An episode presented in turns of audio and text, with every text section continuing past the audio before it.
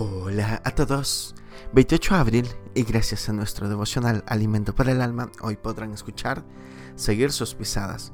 Lectura devocional sugerida es Mateo capítulo 8, del verso 18 hasta el 22.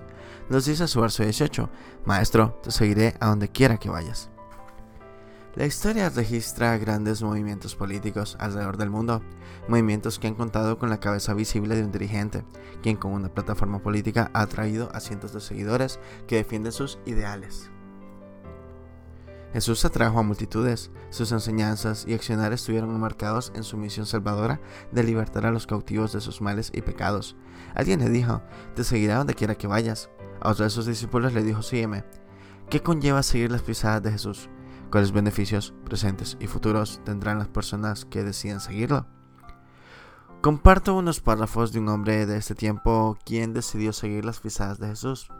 Hago memoria de José Tomás Medrano, nació en la zona norte de nuestro país, en las lagunas de Puerto Plata. No escatimó esfuerzos con su ferviente actitud de decirle a todos que él se había convertido en un fiel seguidor de Jesús.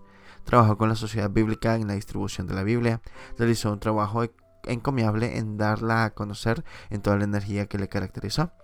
Como plan estratégico, no escatimó esfuerzos en recorrer kilómetros y contribuir con sus diferentes recursos para que las buenas noticias sobre Dios se conocieran en el lugar donde nació, las lagunas.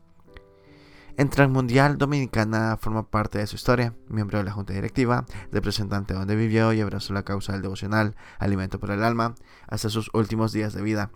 Seguir las pisadas de Jesús implica amar al prójimo, servir y ser fiel a Dios mientras vida tenga la persona. Seguir las pisadas significa dejar huellas sobre las huellas y bendecir a los demás.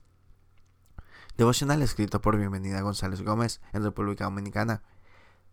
Te invito a seguir a Jesús. Muchas gracias por escuchar.